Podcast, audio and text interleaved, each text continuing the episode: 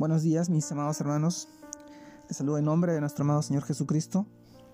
En este día les comparto el devocional de hoy día, el cual se titula Jesús te conoce.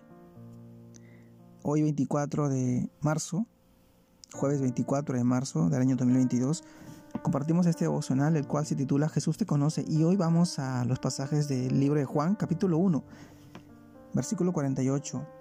Le dijo Natanael, ¿de dónde me conoces? Respondió Jesús y le dijo, antes que Felipe te llamara, cuando estabas debajo de la higuera, te vi. También leemos del libro de Mateo capítulo 7, versículo 21 al 23, el cual nos dice, No todo el que me dice Señor, Señor entrará en el reino de los cielos, sino el que hace la voluntad de mi Padre, que está en los cielos. Muchos me dirán en aquel día, Señor, Señor, ¿no profetizamos en tu nombre? ¿Y en tu nombre echamos fuera demonios? Y en tu nombre hicimos muchos milagros. Y entonces les declararé, nunca os conocí, apartados de mí, hacedores de maldad. Mateo capítulo 7, versículo 21 y 23. Mis amados hermanos, el título de este devocional, el cual nos hace una pregunta. ¿Jesús te conoce? Y hoy reflexionamos en estos pasajes de Juan y libro de Mateo. Sabemos que la palabra conocer en la Biblia significa o alude a una relación íntima una relación personal y sincera con el Señor. Cuando, cuando Cristo se refiere a los que conoce, está hablando de aquellos que tienen una relación íntima con Él. Es decir, cuando Jesús habla de, de que nos conoce, se está refiriendo a lo que hemos recibido como Señor y Salvador. A quienes hemos recibido su palabra y hemos creído para vida eterna. Mis hermanos, Dios lo sabe todo y conoce a todo ser. Pero llama de forma especial a quien ha creído en Cristo Jesús. Esto, esto se evidencia en el hecho de que llama nunca os conocí a quienes no hacen la voluntad del Padre. ¿Y cuál es esta? Y esta es la, la, pregunta, y esta es la voluntad del que me ha enviado, dice su palabra, que todo aquel que ve al Hijo y cree en Él tenga vida eterna, y yo le resucitaré en el día postrero.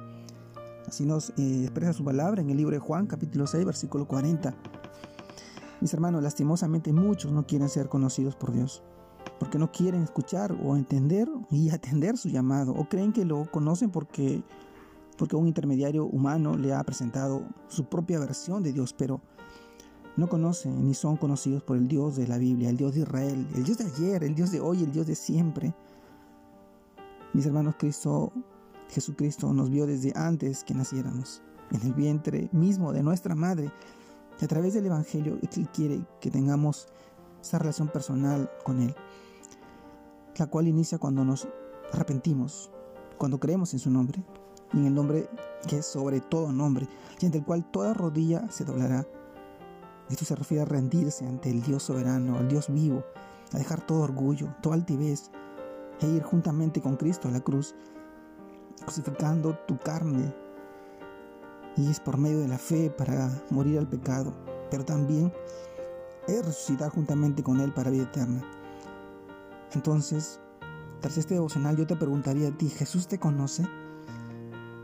¿Jesús nos conoce?